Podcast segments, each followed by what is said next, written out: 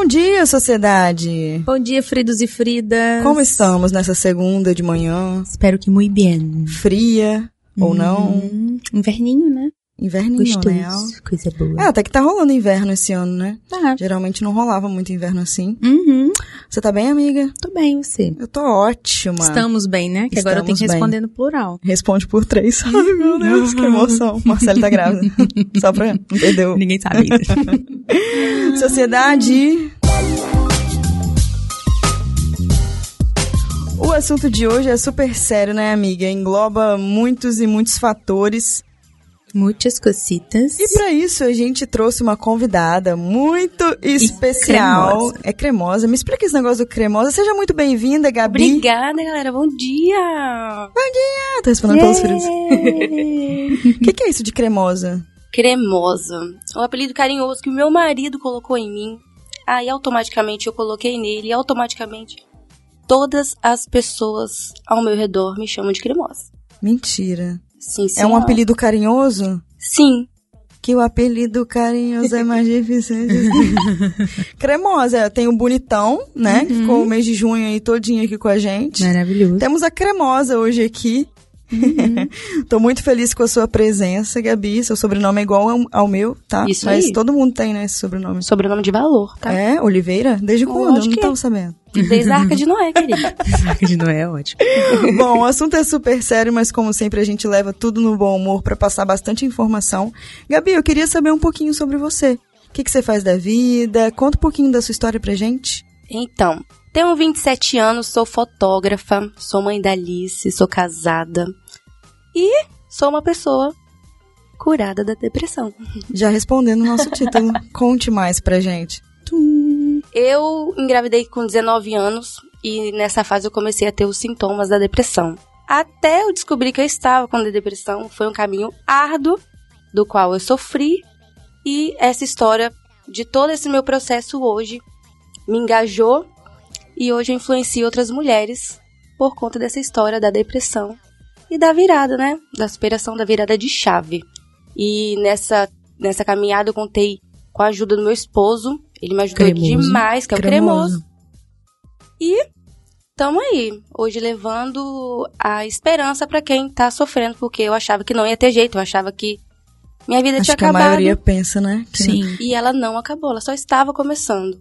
Não, eu sou uma pessoa que olho pra trás com orgulho do, do, Nossa, do sofrimento, porque hoje tô aqui, né, Pra contar, pra levar pras pessoas esperança.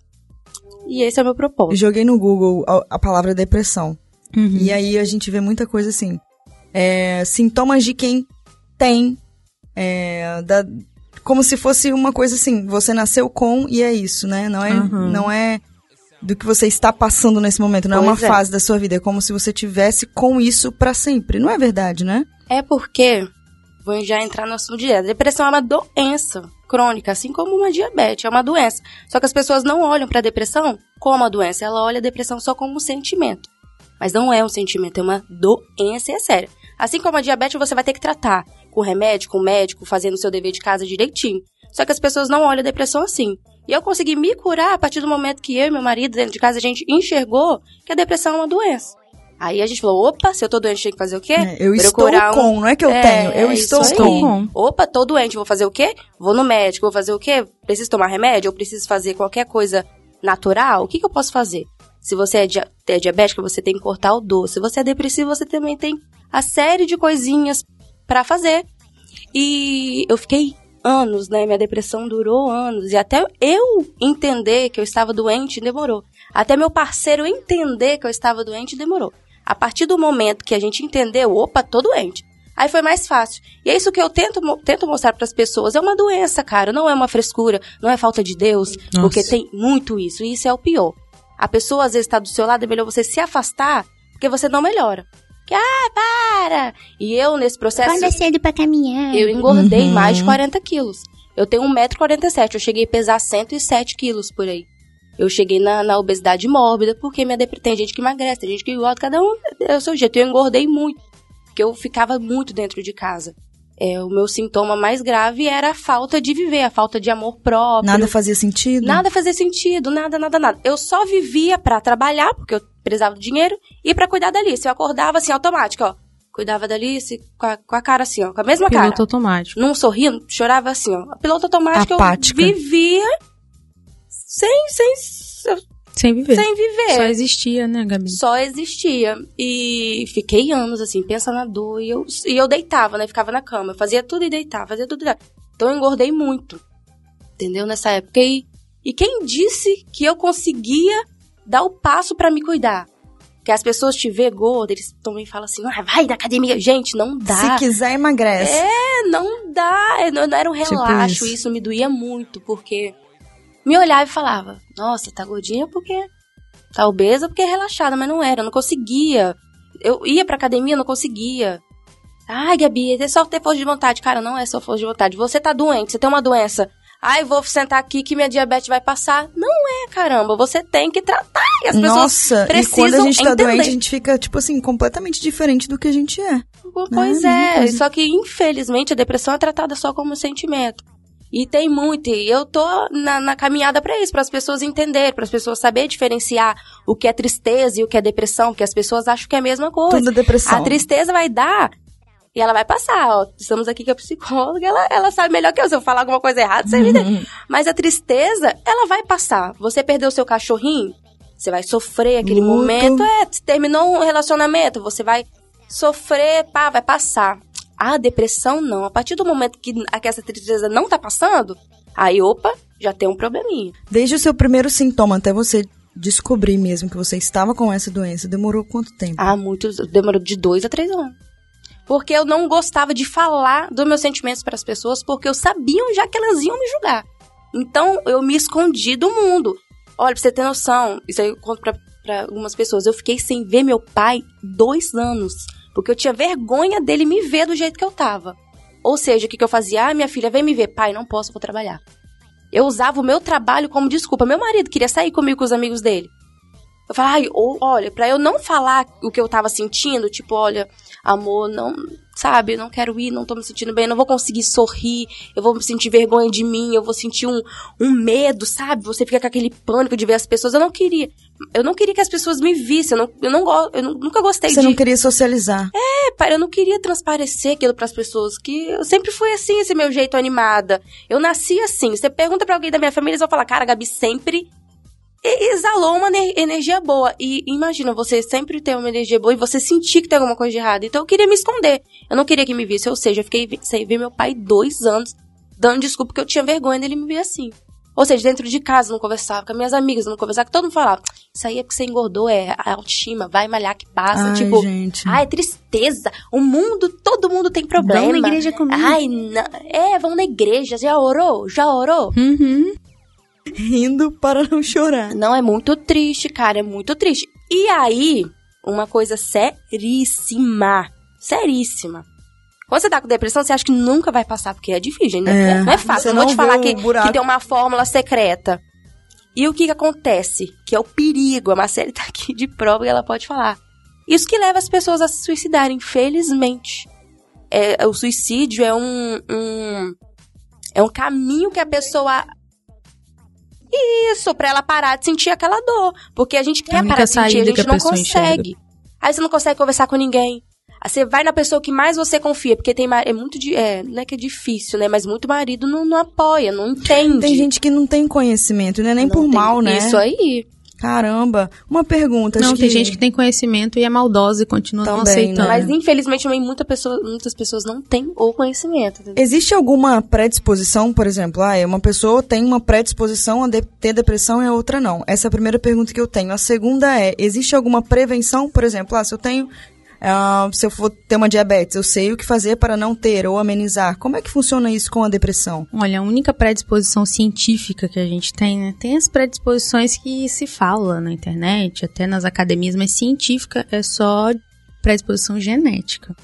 Seu pai, sua mãe teve, sua família tem, você tem, uma, você tem um forte candidato a ter. Então você tem que observar. Prevenção é estilo de vida, sabe? Mas é um estilo de vida assim, você tem que pegar muito firme. Então a pessoa tem que ter muita autodisciplina, tem que ter muito namastê na vida, porque a gente escuta um monte de besteira o dia inteiro. É como se a gente fosse um pouco mais vulnerável, né? Eu também tenho depressão, Gabi. Sim, controladíssima, né? Há muitos anos eu não tenho uma crise. E a gente é vulnerável, a gente sabe onde aperta o calo. Foi o que a Gabi falou. Na diabetes você para de comer doce. Para não ter depressão, você se conhece. Se conhece, para não ter crise depressiva, né? Você se conhece quando você vê o sintoma depressivo tá aparecendo, você já vai e toma providências em relação a isso. É importante também a gente diferenciar sintoma depressivo de depressão. Sintoma depressivo são sintomas aleatórios que aparecem e para cada pessoa de um jeito. O pânico seria um ou não? O pânico pode ser ou não, depende, pode ser da, de uma síndrome do pânico, pode ser da depressão, depende muito da pessoa. Mas a gente fala muito, né, da tristeza, do ficar na cama, etc e tal, mas por exemplo, a minha depressão, é, meu sintoma depressivo mais forte é eu não querer fazer as coisas que eu gosto. Aí quando você vê que isso está acontecendo, você já vai e trata. Eu já tomo providências. Eu já vou, falo com a minha psicóloga, eu vou, vejo o que, que, que tá no meu estilo de vida, o que, que me aborreceu. A gente está em constante é, autoconhecimento e constante se questionando o tempo inteiro. para aquilo ali ficar equilibrado. E como não tem um sim exatamente o medicamento, tem medicamento para te ajudar a sair da crise. Né? Tem gente que toma medicamento o resto da vida porque é bem pesado. Mas como não tem assim, igual da diabetes que a gente tá usando como exemplo, não tem um, um remedinho assim, ah, vou medir insulina, vou Seria fazer o sonho de todo mundo. Não tem né? um protocolo. É uma coisa muito, sabe? É única para cada um.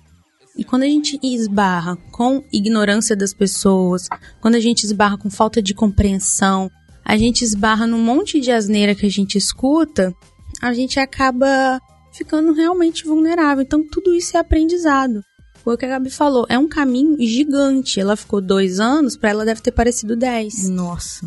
E depois ainda, né, tem toda a manutenção da coisa toda, etc e tal.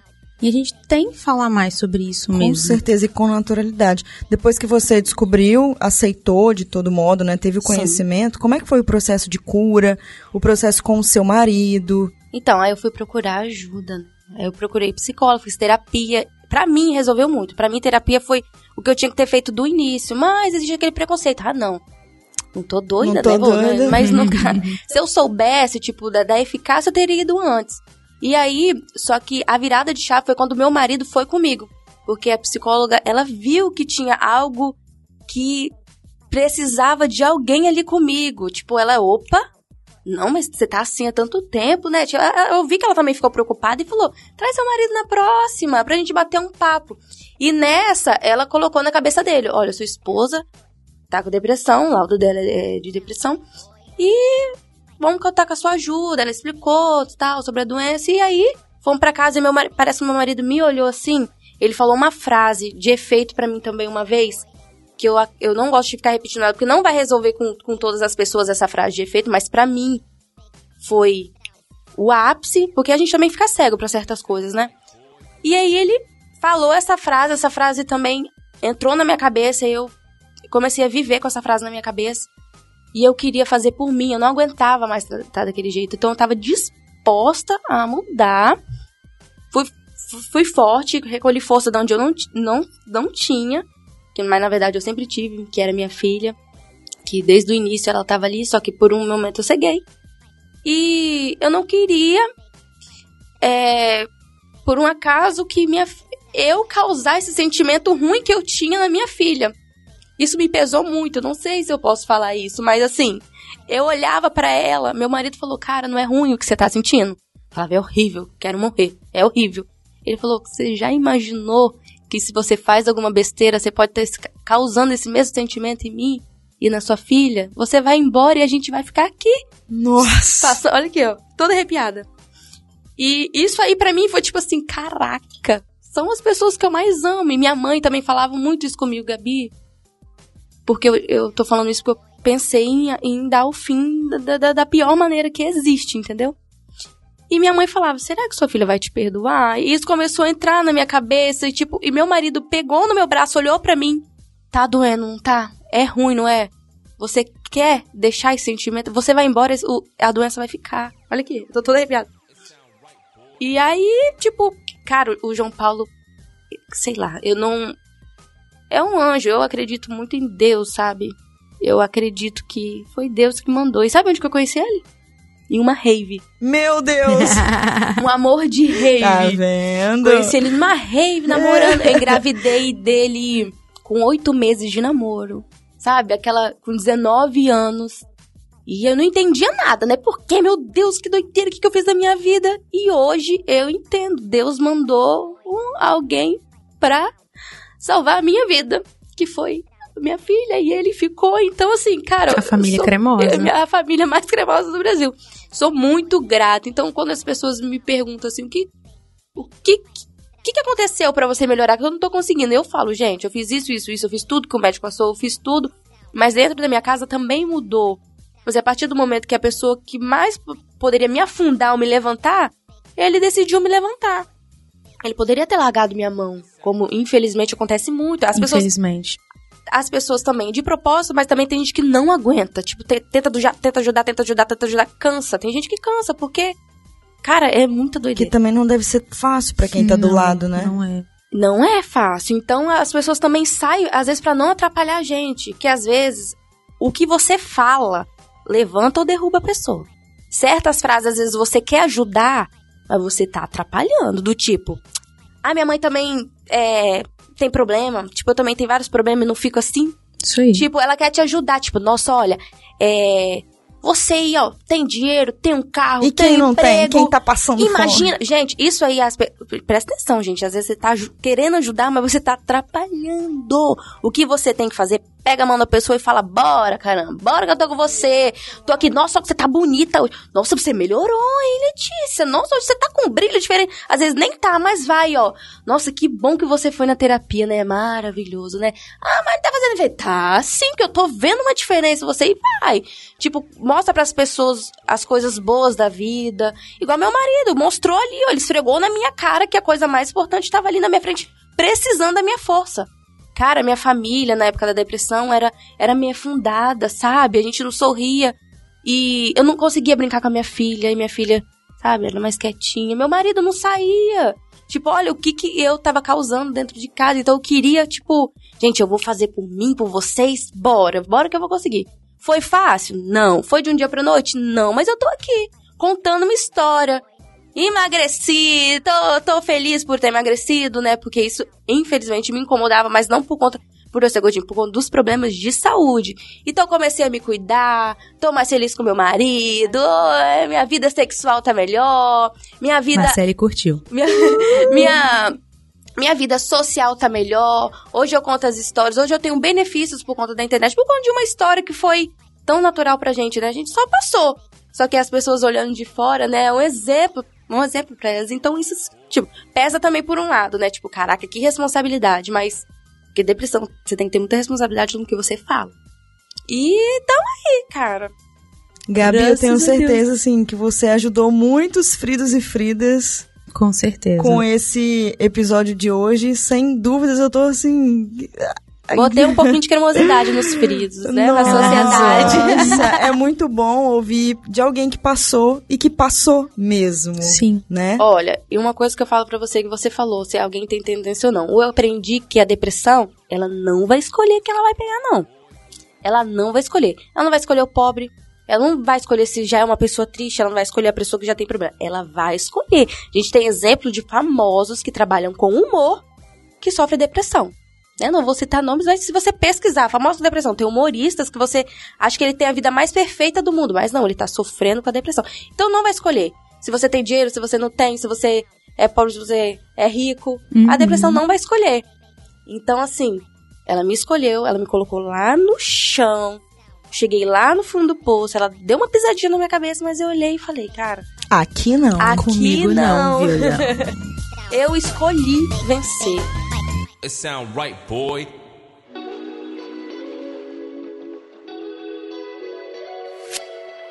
Olha, depois dessa, dessa aula Né? que a gente teve aqui no conselho, no conselho de Frida, qual Tô seria o conselho leve. de Frida do dia? Mano, Amei. Eu não tenho nenhum conselho, amigo. Eu Acho que todos os conselhos. Olha que linda. Ai, Alguém filma esse episódio, Né? pelo amor de Deus.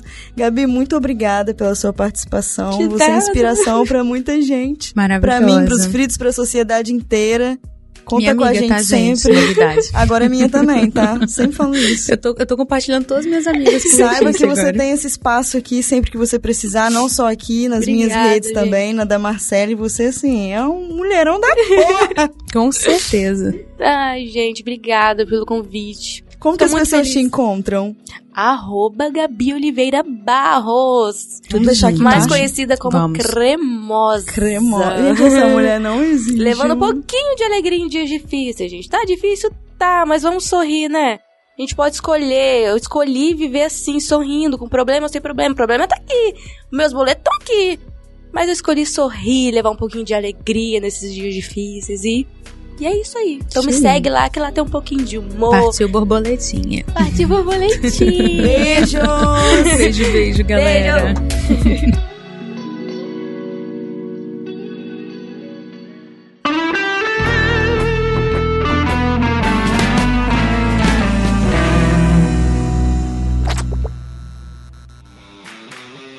Esse programa foi editado por Na Trilha, podcast Transmídia.